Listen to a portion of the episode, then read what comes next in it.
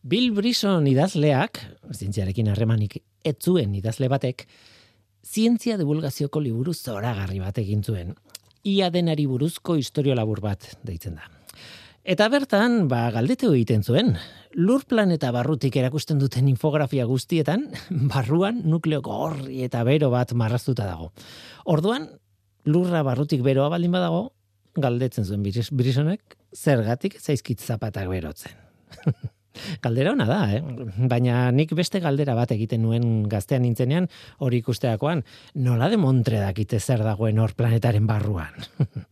Badirudi geologo guztiak ados jarri direla astronomoko guztiekin, eta, bueno, antzeko eskema bat marrastu digutela beste hoi, ez?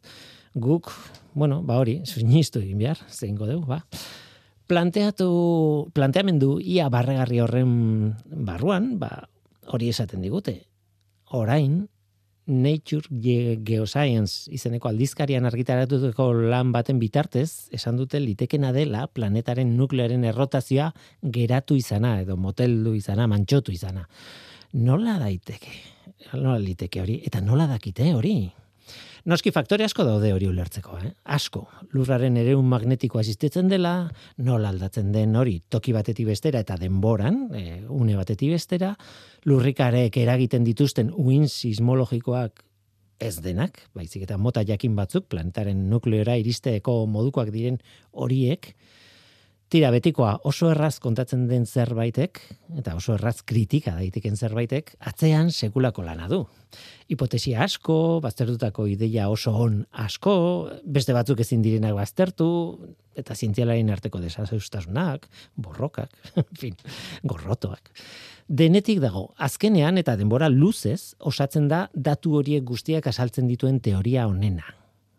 Horrela pixkanaka, eta eztabaida eta serre asko tarteko, ba, konbentzitu egin dira adituak nukleo bero bat duela lurrak, bertako beroa gure zapatetaraino iristeko adinekoa ez dela, batez ere nukleoaren gainetik dauden materialek ostepatzen diotelako beroaren transmisioari, eta orain litekena dela haren errotazioa mantxotu izana.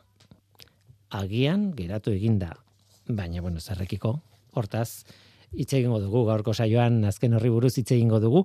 Benetan geratu da lurreko nuklearen errotazioa? Benetan. Zenbateraino ziur egon gaitezke horretaz. Eta zer ondorio ditu horrek geratu bada beintzat? Hmm. Hitz egingo dugu. Ongietorri norteko ferrokarrilera. Euskadi Erratian Norteko Ferrokarrila.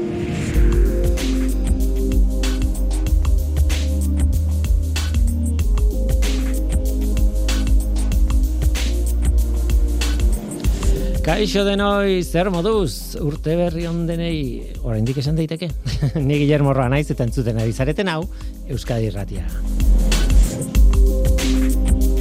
Lurraren bihotzeraino jeitsi baino lehen, gonbiatu berezi bat izango dugu, lide arana biokimikaria.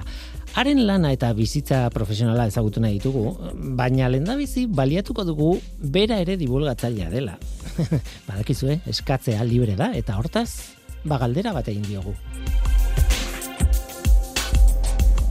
Duela ez asko, proteinen egiturak iragartzeari buruz hitz egin genuen, gaina pospozik. Hori lortzen zuenak Nobel sariaren atarian egongo zelako. Eta, bueno, adimen artifizialak lortu du hori. AlphaFold izeneko sistemak hain zuzen ere. Hori da albistaren alde ona. Noski, eta beti dago horrelako pozkarria den zerbait, ez? E, baina aurkikuntzak baditu bere mugak eta bere ditu bere nola esan, alde iluna. Eta horregatik eskatuko diogu aranari horretaz ere hitz egiteko. Esan behar da lidearanak antibiotikoekiko erresistentziaren esparroan ikertzailea dela eta gai hori ere ekarri nahi izan dugu. Beraz, kontu askoarekin, bai, eta gero lukreko nuklearen kontuak ere bai. Guazen ba, hau da norteko ferrokarrila, zientzia zitze betetako hitzak.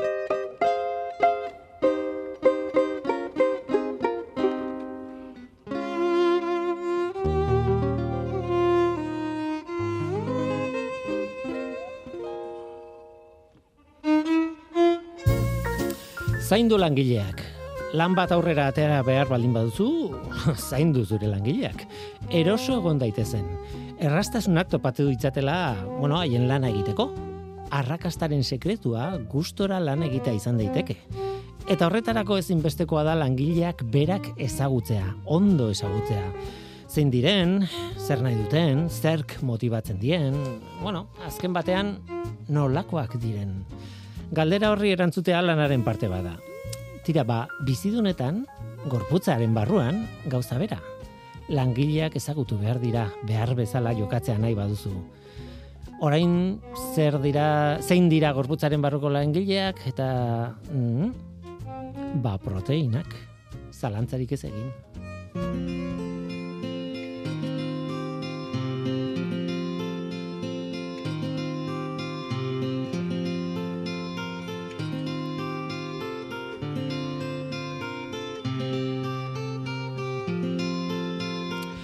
Tira, galdera da zer egin behar dugun nolakoak dira ize, galdera horri erantzuna alizateko, e, bueno, e, kontu honetan, ez, gorputzaren barruan. Lidia Arana, Euskal Herriko Unibertsitateko kimikaria eta biokimikaria eta divulgatzailea ere bai. Buruak inola egiten du. Kaixo, ongitorri. Kaixo, eskerrik asko. Ez alduzu, e, divulgatzaile bezala ikusten zeure burua. Bueno, nahiko nuke, baina esango nuke, hasi berria naizela oraindik.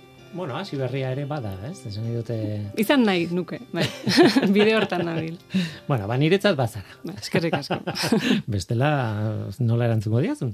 Ez, e, erdi txantxetan ari gara, baina egia esan e, biokimikaren barruan ikertzaile moduan zaude, eta e, horrek esan nahi du asko dakizula, eta gero esfortzua egiten duzula, hori, bueno, transmititzeko, edo, bueno, itzultzeko, ez, denon lenguaira, ez? Eta Bai. hori egin egiten zu. Bai, bueno, hortan, uste gaina iruditzen zain danon lana izan barko lukela. Ez baka, zientzialerion lanaren parte izan barko luke, azkenen lantzen dugun hori edo ikasten dugun hori, ba, gizartera zabaltzea. Nik zalantza ditut behi da. E, ados nago zurekin neurri batean, be- beste bat e, neurri batean pentsatzen dut batzutan. Ikertzaile oso oso oso on batek zerkat, noski publikatu behar ditu bere lanak eta bere bere komunikazio komatxon artean egin behar du, baina beti e, komunikabide generalistetan eta idatzi behar du edo ona izan behar du horretan.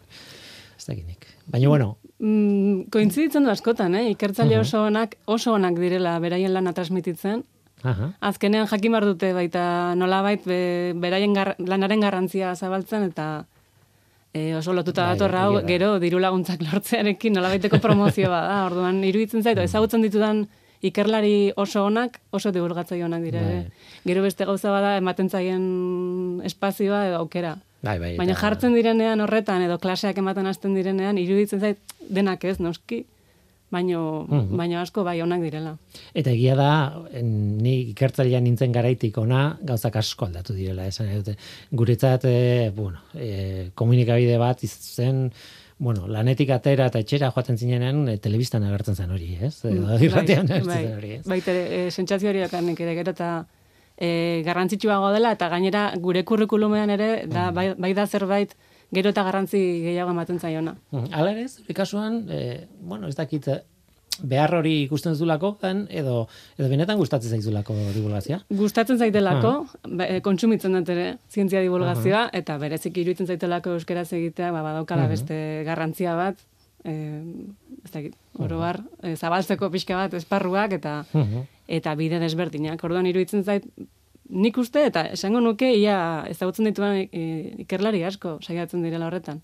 Egia esan, ni hortaz bizi naiz. Esan nahi dute, ez bakarrik nik nire lanbidean, baizik eta nire inguruan zaudetenak eta askotan izaten zarete ikertzaileak honetan negozionetan sartuta nolabait eta gainera kobratu gabe. Esan nahi dute, hori Ah. azpimarratu behar da, ez? E, batzuetan egiten da lan izugarri ona eta e, musutruko edo, edo, edo oso gutxi kobratuta, ez?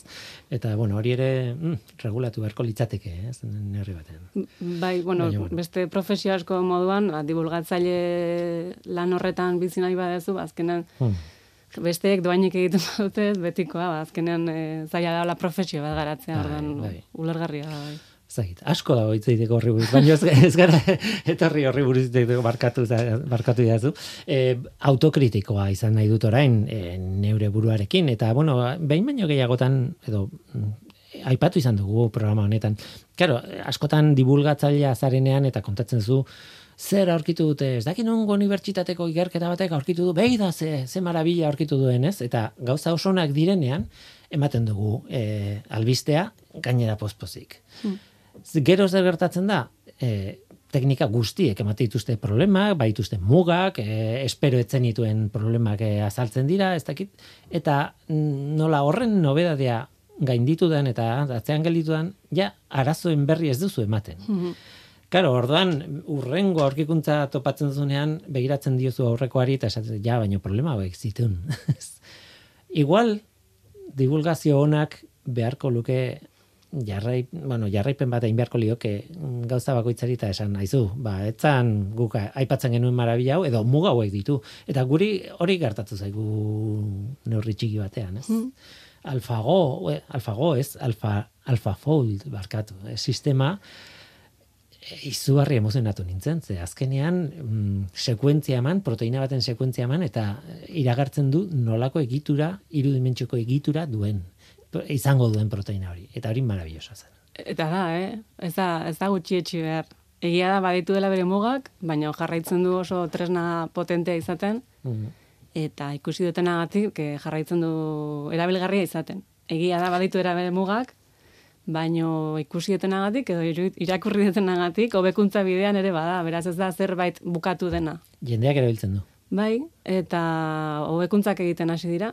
Mm Beraz, bueno, agian Hmm. Bueno, izan dezakegu beste programa bat aurrera gobe, da urte bete barru nola garatu den, edo nola hobetu dituzen arazo hmm. hauek.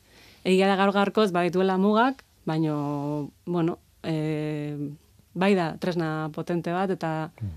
emaitza interesgarriak eman ditu, eta ematen ari da. Nik gainera, aitortu behar dut, e, zuek harri nahi zintu dela irratira, horregatik, e, bueno, aspalditik, e, bueno, beste lagun batekin e, hitz egin da eta esaten zian lide aranak hitz egin du honi buruz eta proteinen.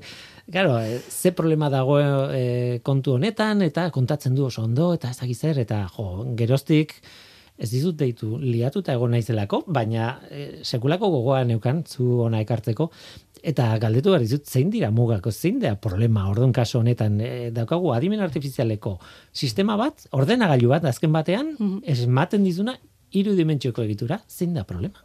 Bueno, e, problema da, e, problemetako bat izan daiteke, ez dela hortara mugatzen proteina baten e, funtzioa, esan nahi dut, azkenean proteinen funtzioa mugatzen da bere egiturara. Horregatik da ingarrantzitsua proteinen egitura ezagutzea. Baina ez hori bakarrik, ze izan ere proteinak elkarrekin, elkarrekintzak dituzte, edo beste molekulekin. Eta mm, adimen artifizi, bueno, programa honek edo ez dauka gaitasuna beste elkarrekintza horiek e, aurre esateko. Mhm. Beste arazo bat izan daiteke, e, aurre esaten dituen egitura horiek, soilik dira proteina molekula, esan nahi, proteinaz osaturiko mhm. egiturak. Eta proteina entzima edo beste denonako proteina askok badituzte, aminoazidoak ez diren edo proteikoak ez diren osagaiak. Eta... Lotzen da igual proteina bat eta gluzido bat eta glikoproteina bat sortu edo bai. ez dakiz zer eh, edo ioiak batu bai. daitezke eh, batura molekula ba, hemoglobina da adibide bat, ez? Hemoglobina bihotzean dauka Olako bai. egitura xelebre bat, eta erdian, e, zea burdinazko atomo bat, bai. oxigenoa harrapatu eta eramateko, ez? Adibidez, eta, claro, claro. eta beste eraztun, bueno, bai, ezingo luke, mm. eta bestetik, e, katean arteko elkarrekintzak ere, nik ez dakit, bueno, ikusi beharko litzateke, baina, bueno, puntu horretan baditu, e, bueno, falta zaizkion datu bat. Hori da, igual ez dira problemak, ez? Ez dira problemak. Oraindik lortu ez den zerbait, Hori, baina... Eh... Ulertu detenatik, zen nire ez nahiz aditu ba, abimen artibizialarekin, hobetu beharreko puntuak dira, baina abia puntu bezala, ba, beste tresna bat e, gehiago bezala, ba, erabilara batzuk egokiak ditu eta beste batzuk ezain beste. Orduan, gaur egun, mm, badaude horretan, bueno, hainbat e, esperimentazio lanetarako oso ondo etorri zaien taldeak, mhm. eta beste batzuk saiatu dira beraien alorrean aplikatzen, eta ikusi dutenagatik emaitzak etzaizki, etzaizki bat etortzen ondoren laborategian e, emaitza esperimentalekin. Baina esan bezala, ik, bueno, dirudienez, gainetik badauka aurre azbarratu beharra dago, e, jarri dituztela eskuragai denontzat e, erabiltzeko moduan interneten daude Mhm. egitura horiek. Horrek esan nahi duena da, edo zeinak erabili ditzakela, eta edo zeinak daukala hobekuntza e, mm, egiteko edo edo hobekuntza eskatzeko modua, nolabait? Ez duzu erosi beharrik, eh? Ez, Ez. sistema hau edo Bai, programa web horri hau, bada? Bai, mhm. bertan dituzu egitura guztiak, e, ezagutzen diren, bueno, 600 milioi, ezak esan bat, egitura dazkazu bertan, eta juntzaitezke zure proteinaren bila, eta aztertu. Eta joan zaitezke eta esan eh, jarriko banu alanina eta guanina eta gue- glutamina edo ez dakiz zer edo balina bla bla bla eta, eta sekuentzia bat ematen badiozu hori dia aminoazidoen eh, izenak eta bueno kate batekin osatzen zu proteina bat eta hau bururatu zaidan oraintxe bertan bururatu zaidan hau nolakoa izango litzateken esaten dizu E, zuzenean nik probatu detena datu base bat zen. Baina ulertu detenagatik, ba, aukera hori egongo litzateke, baina nik ez dut probatu. Hori, ikusi detena izan da, datu base bat. Orduan, e, egiten duena hori da, sekuentzia batetatik abiatuta, ba, nolako egitura izango lukeen aztertu. Eta bai ari dira, adibidez, bai, e, proteinen ingenieritza laborategietan, ba, diseinuzko proteinak egiteko, e, aplik, bueno, e, software hau, edo teknola deitu, Bai. erabiltzen. e, horretan lagungarri egin zaiena eta hontan oinarrituta ari dira gerora beste programa batzuk edo beste modu batera erabili ahal izaten. Orduan, e, beste muga bat e, litzatekena da proteinak eta orokorrean molekulak ez direla gauza estatikoak. Ja. Mugitu egiten dira eta egitura aldatu egiten dute. Ez da berdina proteina aske bat edo lehen esan dugun bezala batuta dagoen bat edo bueno, momentu desberdinetan izan ditzakete egitura desberdinak eta honek ez du, eh, pro- programa honek ez du aurre esaten eh, dinamika hori, edo Mhm. egitura aldatzeko gaitasun hori, baina era berean aukera daukazu egitura estatiko hau eh, dinamika aztertzen duen beste programa batekin, mm, dinamika molekularra Bai. kalkulatzen duen beste eh, Bai, programa teoriko bada, baina Bai. azken batean oinarrituta dago, e, bueno, neurketa esperimentaletan eta baina ordenadorean ikus dezakezu nola mugituko litzateken hori da. e, proteina, nola, ez? Orduan, dana, tresna bat gehiago, da? Orduan, baditu bere mugak, be- ba- bat e, beste molekulak ez dituela kontutan hartzen, soilik proteikoak diren zatiak, bestetik elkarrekintzak ez dituela ikusten, eta azkenik dinamika hori ere e, kalkuloetatik kanpo geratu dela. Eta, karo, bade proteina batzuk asko aldatzen direnak egituraz beraien Claro, funtzionamendua, funtzionamendua. Bai, bai. Mhm. Eh, barkatuko diguzue, ez baduzue ulertzen proteinei buruz, eh, igual hau kontatu behar da, prote, nik esan dut proteinak gorputzeko langileak direla. Eta nola baita, egia da, ez da egia osoa, batzuk estrukturala dira, eta, bueno, berdin du, baina eh, oro har bai, ez? E, e, eraman behar dela oxigenoa, ba, proteina bat dauka urtako. Mostuin behar dela glukosa zatitan energia ateatzeko, ba, ez dakizen bat proteina ditugu. E, kopiatu behar dela DNA, ba, beste proteina multzo bat, langileak dira, ez? Hor kontua da, claro, e, bueno, gure genetan, gure DNA hor, kate horretan dagoela kodetuta proteina bakoitza nolako izan behar duen. Eta guk hori erres, gaur egun erres irakur dezakegu, ez? E, DNA-aren sekuentzia irakurtzen dugu, eta sekuentzia hor- horri badakigu zer esan nahi duen, ez? Esan nahi du, aminoazido hau dakala beste hau segidan, beste hau segidan, eta kate bat osatzen dutela. Ez dakiguna da kate hori berez nola tolestuko dan eta iruden, irudimentxoko ze egitura eh, sortuko duen horrekin, ez? Eta hori zen, nolabait alfafold maravilloso honek egiten duena, ez? Ez dakit oso ondo esplikatu dudan, baina batzuetan gauza hain bisualak dira Bai. eh, zaila diala esplikatzen. Bai, gainera, bueno, egia da molekula komplexuak direla, baina azken finean, e, proteinak sortzen ditugunean, sortzen ditugu aminoazido kateak, e, katea lineal bat, esan dezagun, eta gertatzen dena da gero horrek funtzio bat euki dezan egitura bat lortu behar duela. Eta horretarako ditu aukera asko. Orduan, lortu behar dugu egitura egokia izatea funtzio eukial izateko. Eta horretek eskatzen duena da tolesketa prozesu bat. Nolabait, ez dakit, horriak elotzeko erabiltzen ditugun klipak, e, sortzen dira imaginatzen dut, metal luzeska baten antzera, eta gero tolestu egin behar da horriak lotzeko gaitasun eukitzeko. Ez bada Askatuko bagenu, luzearan jarriko bagenu, eluke bere funtzioa beteko, Hori da. tolesketa egokia eman behar zaio funtzioa betetzeko. Bantzera gertatzen da proteinekin. Eta kontua da, tolesketa prozesu hori ez dela ezagutzen. Ez dakigu nola gertatzen diren tolesketa prozesu horiek, eta alfafold honek ez du aurre esaten tolesketa prozesua. Esaten duena da, hasieran hau baldin bada katearen osaketa, bukaeran hau izango da egitura.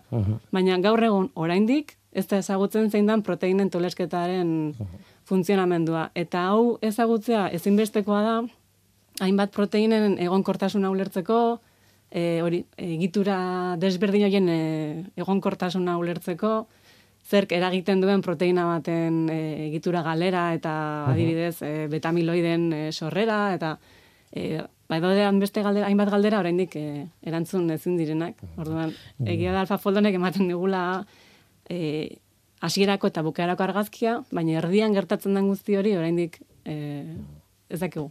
Eta fantasiatu daiteke honekin, esan dute e, mm, imaginatzen dut eh, existitzen ez den proteina bat.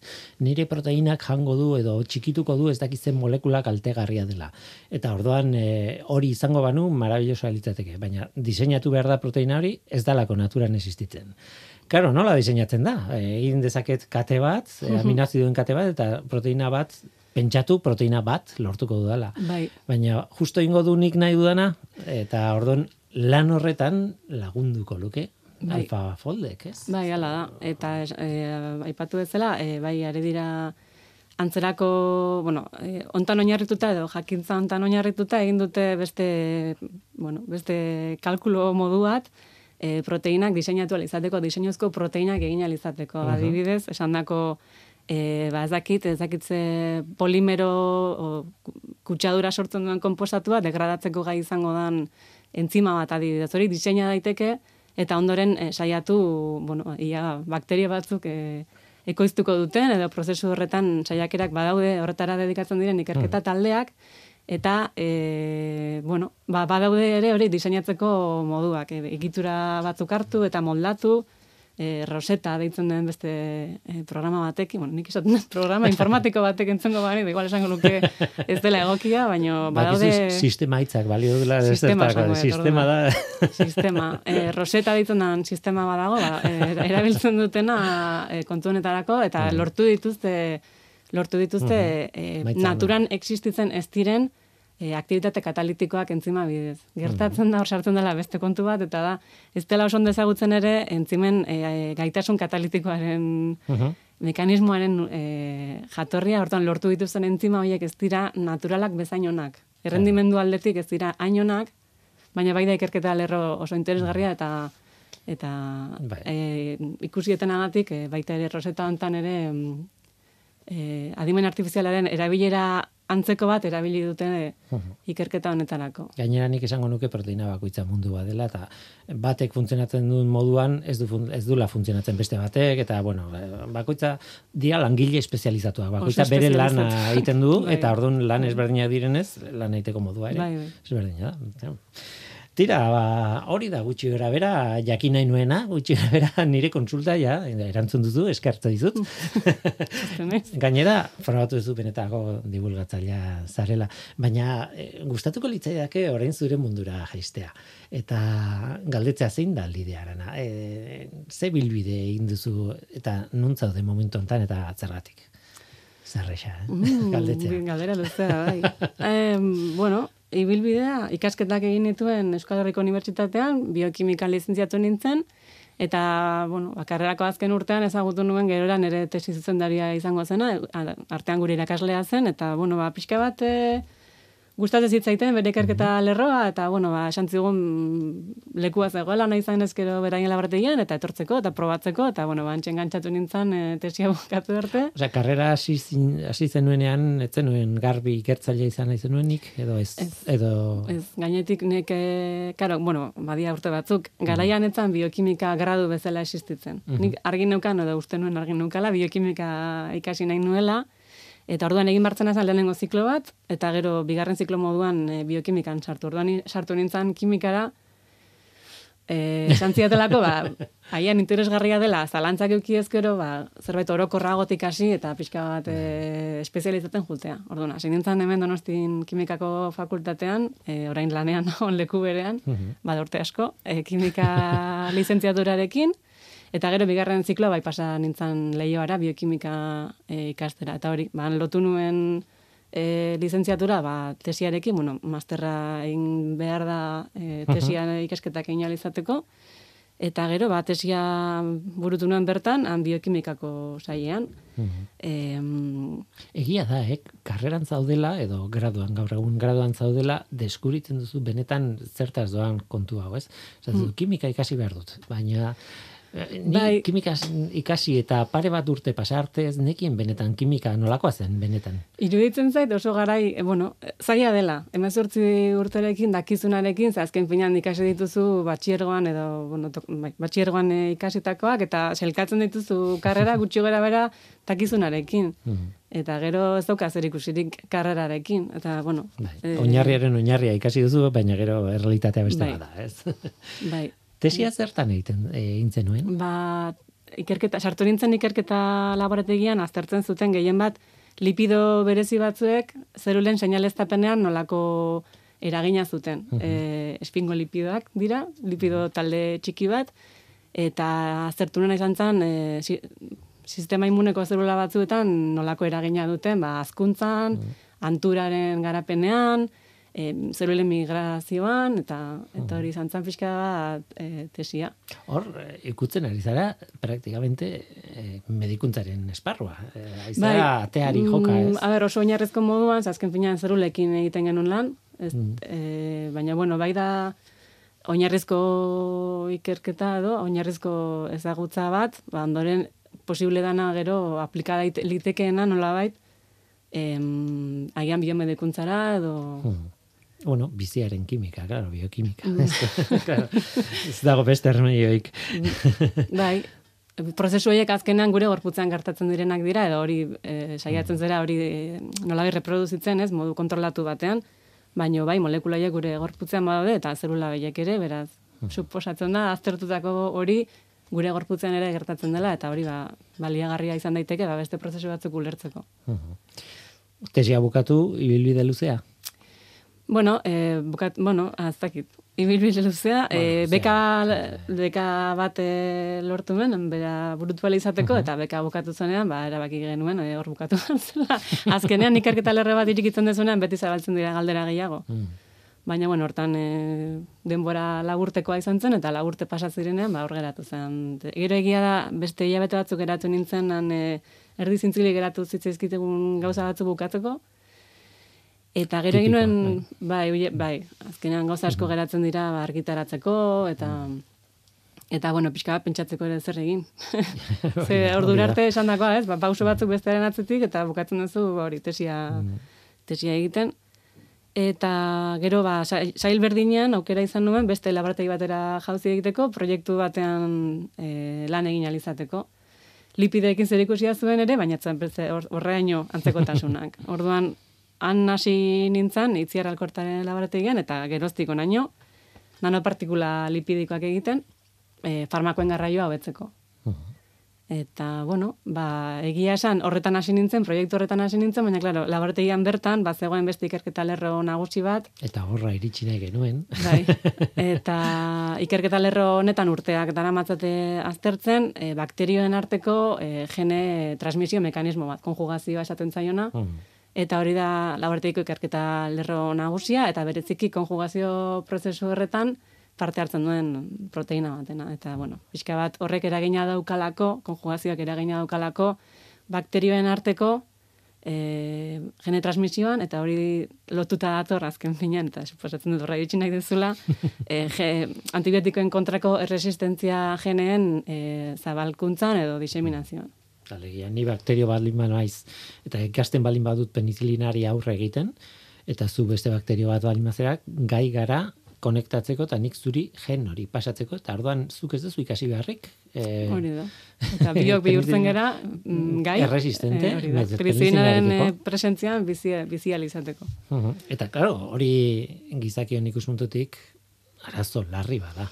Bai, Bai, ala da. Bueno, esan beharra dago, mekanismo hau e, antibiotikoak bezain zarra dela. Esan nahi dut, guk erabiltzen ditugu Mhm. gure onurrelako, baino bakterioen berezko mekanismo bada, bai antibiotikoen erresistentziarena, eta baita konjugazio prozesuena, baina egia da, gaur egun daukagun arazoaren aurrean, ba, konjugazio prozesu hauek ere e, gure kontra jokatzen dutela.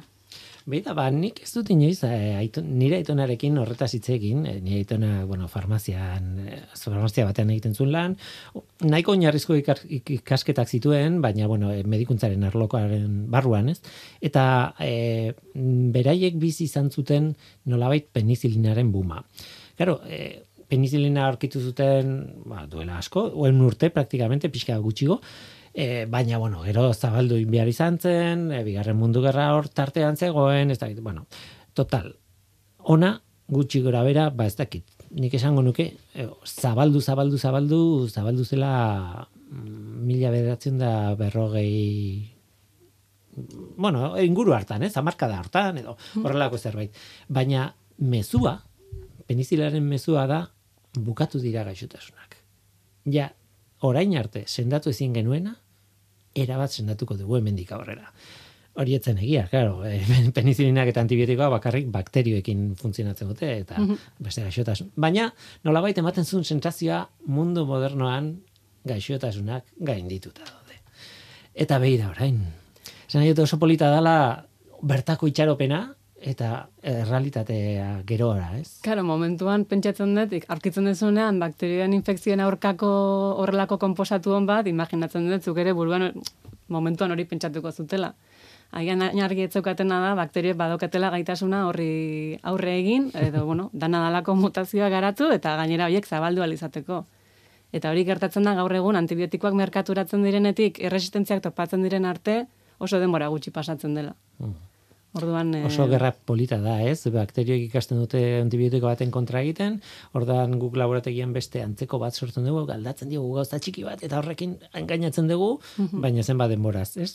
Bai. Bakteriak berriz ere Bai, bai. lortzen du gainditzeari. Eta horrela darmatza urte batzuk, bai, elkarri, eh, bueno, Bai, bakterioak elkarrekin, bueno, eta onjoekin, eta horre dabiltzan, ba, azkenean onjoen, eh, bueno, elkarren artean burrukan dabiltzan mikroorganismo Claro, claro, claro. artean sartu gera gu ere, eta gainera ari gera erabiltzen oso modu zabalduan ez bakarrik guk pertsonena ikusten dugu, baina noski erabiltzen dira ere e, abeltzantzan, e, beste hainbat, e, Industria. Gainera esaten da askotan, ez, abeltzantzan e, behar baino lehenago erabiltzen direla. Gu azkenean bai hartzen dugu antibiotiko bat gaixotasun bat dugun- dugunean, baina hauek prebentzio moduan edo, ez, aldez aurretik hartzen dute eta hori problema bada, ez. Bai, bai, bai, azkenean e, munduko osasun erakundeak eh, badauka arazo hau, e, bueno, komen, bueno, es- esan da dago, arazo hau mundu mailako arazo hau oso larria dela, 2000 berrogeita marrerako e, zifra batzuk zabaldu dira, nahiko kezkagarriak, pentsatzen dalako, ba, bakterien, antibiotikoen kontrako resistentzia duten bakterioak, ba,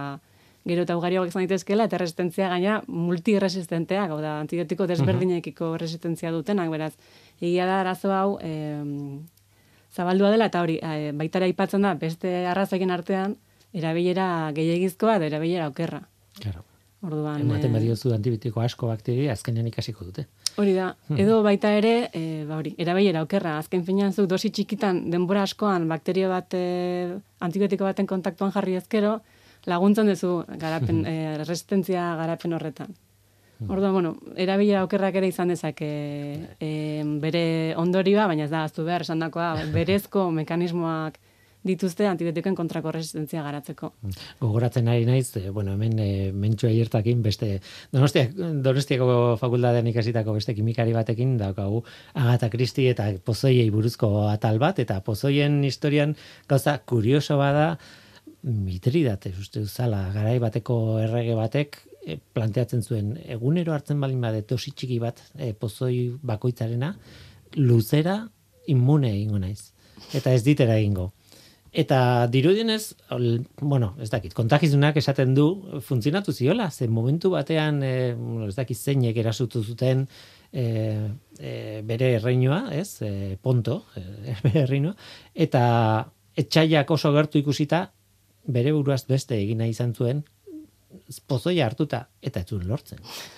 Claro, eh, azkenean soldadu bati esan, e, esan zion, jo, amostu jazu burua, ze bestela ez naiz inola zilko eta hauek harrapatuko naute. Et, ba, ba, ez dakit, segun zein den eh, mekanismoa, egia da, adibidez gure gibela badaukala gaitasuna, ez, de, de horretan, alkolarekin nabari da, zenbat eta, ez, e, gehiago hartu, orduan eta erresago eliminatzen, bueno, bantzera, -hmm. Agian, segun zen mekanismoa gertalitezke, baina bueno. Eta hori bera gertatzen ari da bakterioekin eta eta antibiotikoekin eta arazo bada. Egunen batean utziko diegu antibiotikoak erabiltzeari ze galdera zaila erantzuteko, eh? Bueno, ba, antibiotikoak ze zentzutan. Esan nahi beharrezko ditu gaxotasun infekziosoen kontrako mm. tresnak, e, antibiotikoen garapena ikerketa lerro oso garrantzitsua da, ezinbestekoa iruditzen zait. Mm. Beste aukera bat litzateke ere, e, ditugun antibiotikoak nolabait berrera biltzeko tresnak garatzea, adibidez nanopartikulak. Uh Eta badago beste aukera bat, e, batez ere garatzen ari dena orain antibiotiko e, barkatu, bakterio multiresistente hoiekin, adibidez, e, virusak erabiltzea. Bai. Nolabait ba, bakteria jaten dituzten virusak, ez? Bakteria jaten dituzten virusak baliatzea, hmm. berein kontra egin alizateko.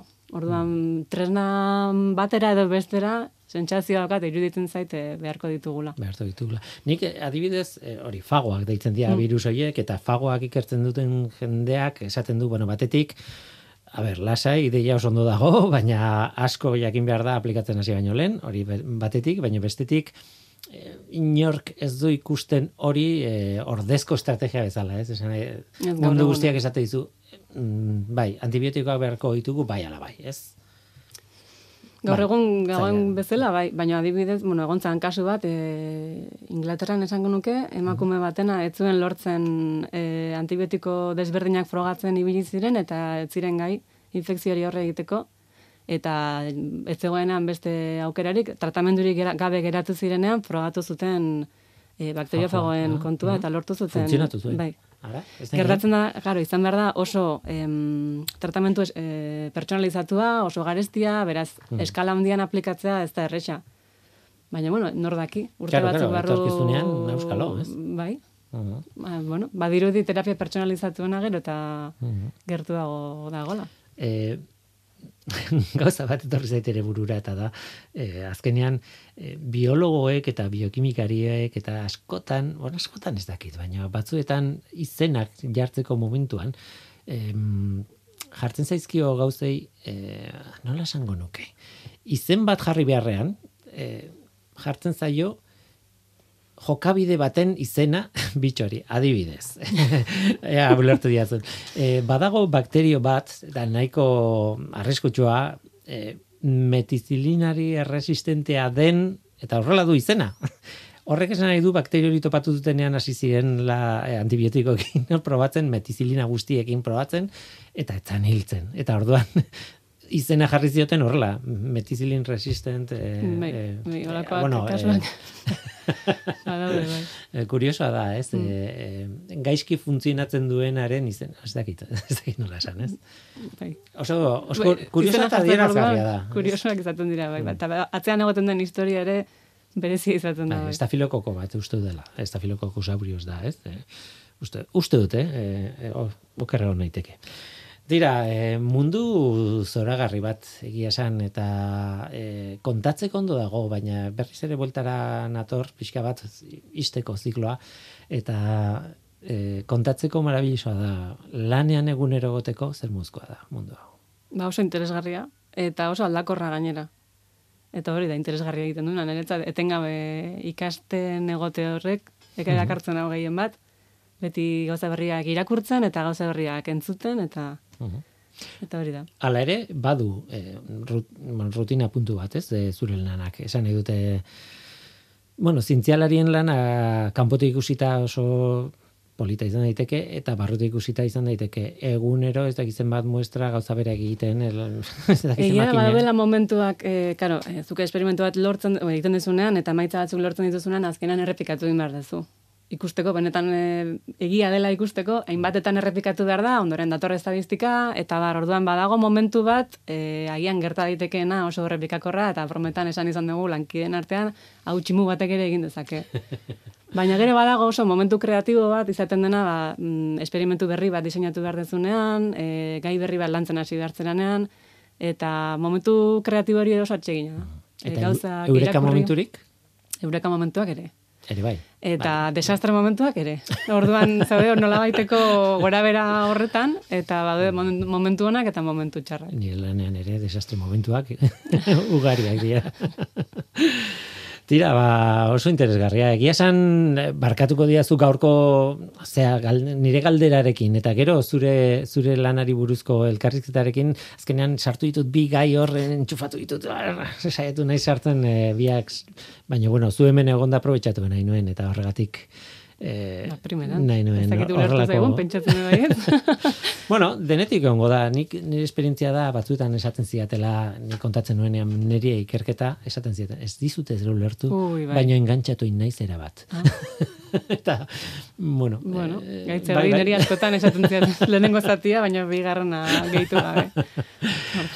Lide Arana, Euskal Herriko Unibertsitateko bi- biokimikaria, eh, eskerrik asko gurera etortzeagatik, etorri nahi ezunean, eh, benetan, eh? Bai, eskerrik asko Ez, ez itxoin deitu arte, baizik eta nahi zunean, esan, Bueno, eh, bueno. Willy, banoa, ba, bale.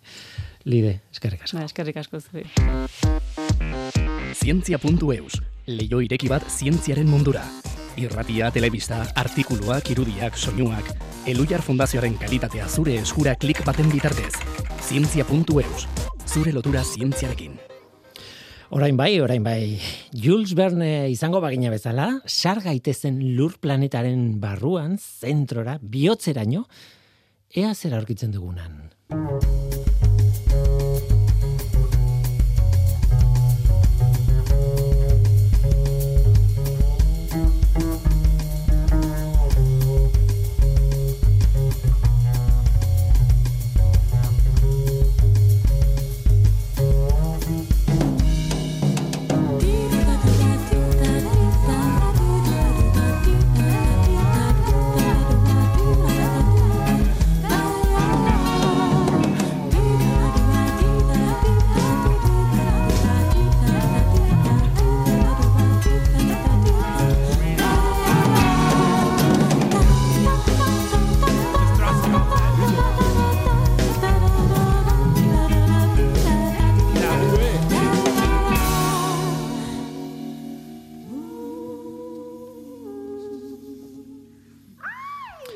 Aitortu dezagun, gure urte betetzean, opari bat ematen digutenean, opari paperetan bildutan oski, saiatu egiten gara igartzen zer dagoen barruan ireki baino lehen.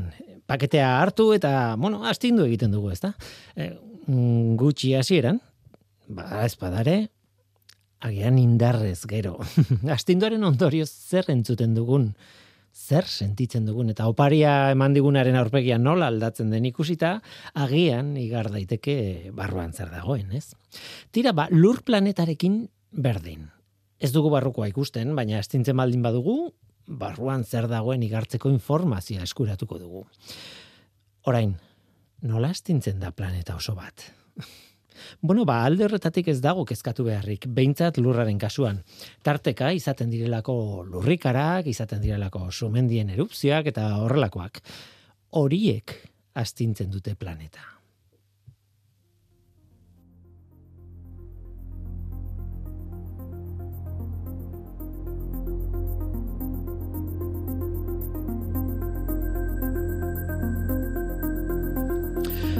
Horrela aurkitu zuten mila bederatzeun da hogeita maseian lurrak metalezko nukleo bat duela eta nolakoa den. Hain zuzen ere, Inge Lehmann izeneko sismologoak ondorioztatu zuen hori, lurrikara baten uin sismikoak aztertuta. Lurrikara indartsu bateko uinak planeta osoan zehar edatzen dira. E, horietako batzuek nukleoa zeharkatzen dute eta oso modu xelebrean iristen da seinalea munduaren beste puntako sismografoetara. Hori aztertuta jakin daiteke, komplikatua da, eh? baina jakin daiteke nolakoa den nukleoa. Orain badakigu batez ere burdinaz eta nikelez egina dagoela e, nukleo hori, eta barru-barruan solidoa dela, bihotz bihotzean, baina bihotz solido horren inguruan metal likidozko geruza bat dago. Lurraren diametroa, bueno, ama bimila zazpireun kilometro inguru da, hor gutxi gara bera, ez? Eta horietatik ia zazpimila kilometro dira nukleoaren zatia. Ez dago gaizki, eh?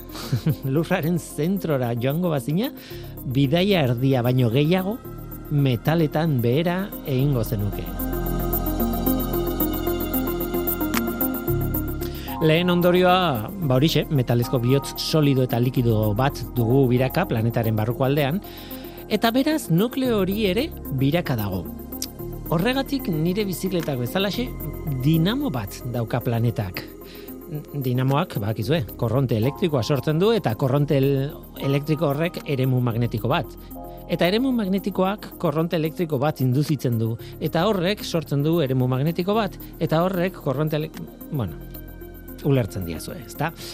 Horrek denak, elkarrekin komplikatu horiek, lurraren eremu magnetikoa sortzen dute. Eta horregatik funtzionatzen dute ipar horratzek, eremu magnetiko baten barruan gaudelako. Metalezko nukleoak eremu magnetiko bat oparitu digu. Zer gertatu da orain? Bueno, esan dut nukleoaren, e, lurraren nukleoa biraka dagoela, baina ez planetaren gainazala bezala. Garai batean azkarragoa zen bireketa.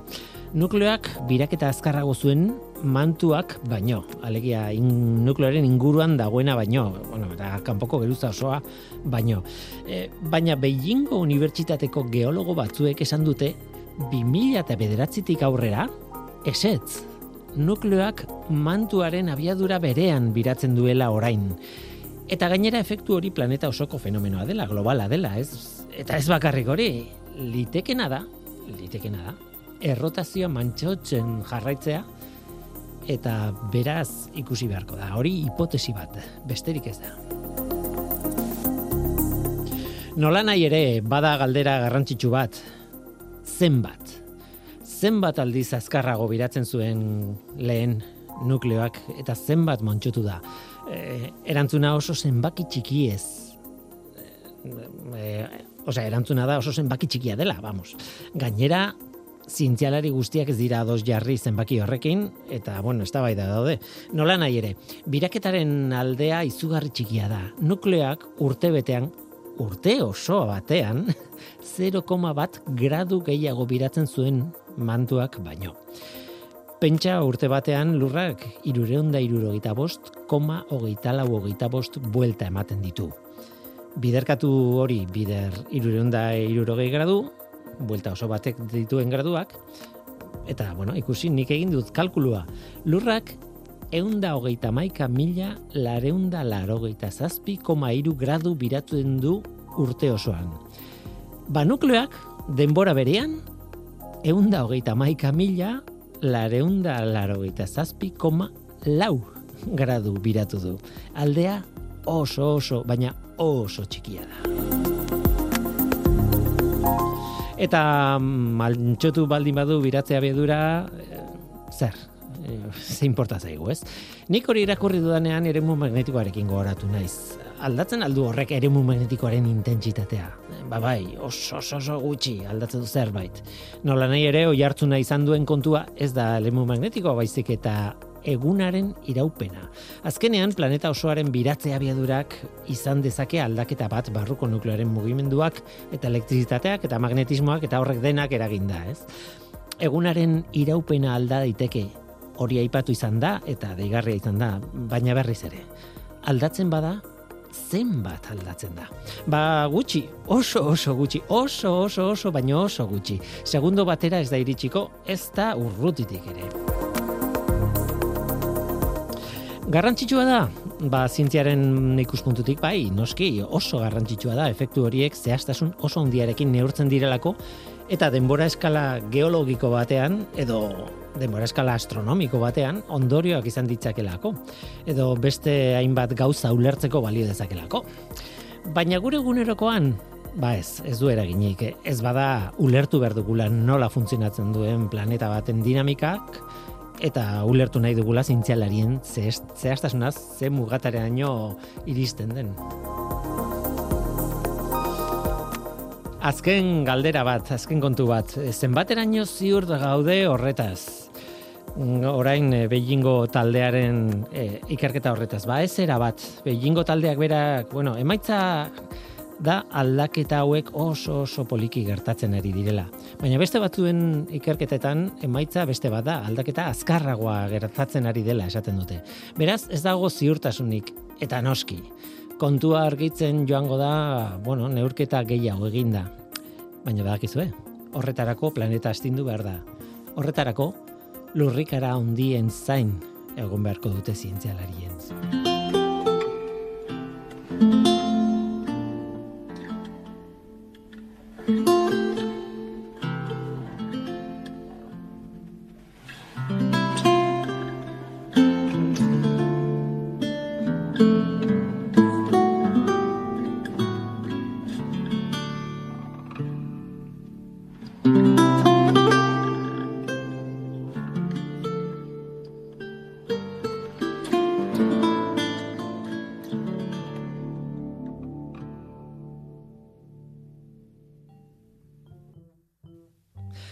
Bukatzeko ohar bat, Eluiar Fundazioak eta KAF, KAF enpresak eh, urtero antolatzen duten Euskarazko di zientzia divulgazioko sariak, KAF Eluiar sariak, esagutzen dituzu, ezta? Ba, aurtengo edizioan lanak aurkeztuko EPEA laster bukatuko da. Otsailaren seira arteko EPEA dago. Eta, beraz, bueno, animatu nahi zaituztet parte hartzera, animatu. Sariak, adibidez, hauek dira, bueno, divulgazio artikulu originalak kategorian, banatuta dago bitan, bata da divulgazio artikulu orokorrarena eta bestea doktore tesian oinarritutako divulgazio artikulua eta kate, azpi kategoria horien irabazleek 2000ko 2000 euroko saria dute. Zientzia kazetaritza arloko lanetan publikatutako lanak, dagoeneko publikatutakoak, bi beste 2000 euro dira saria, eta gero dago sorkuntza beka bat, zientziaren edo teknologiaren eta gizartaren arteko elkarrekintza lantzen duen proiektu, edozein proiektu e, balio du, horren proiektua aurkeztu behar da, eta lan horrek 5.000 euroko diru laguntza jasoko du, irabazleak. Eta urrun hor hasiko da lana. Horixe ba, aukera ona da divulgazioaren munduan sartzeko eta, bueno, zein edaki? Sari bat ere eskuratzeko, zerratik ez? Kafe luiar sariketa. Otsailaren seira arteko denbora lanak aurkesteko. Ba, onaino gaurkoa, gaur gurekin lide arana. Eskerrik askoari eta eskerrik asko zuri ere bai, entzule, badakizu. Gu hemen gaude. Norteko, abildua eitb.eus. Gaur teknikaria Mikel Olazabal izan da eta mikroren aurrean ni Guillermo Roa. Eluiar zientzia taldearen izenean. Datorren astean gehiago ordura arte ondo izan. Agur.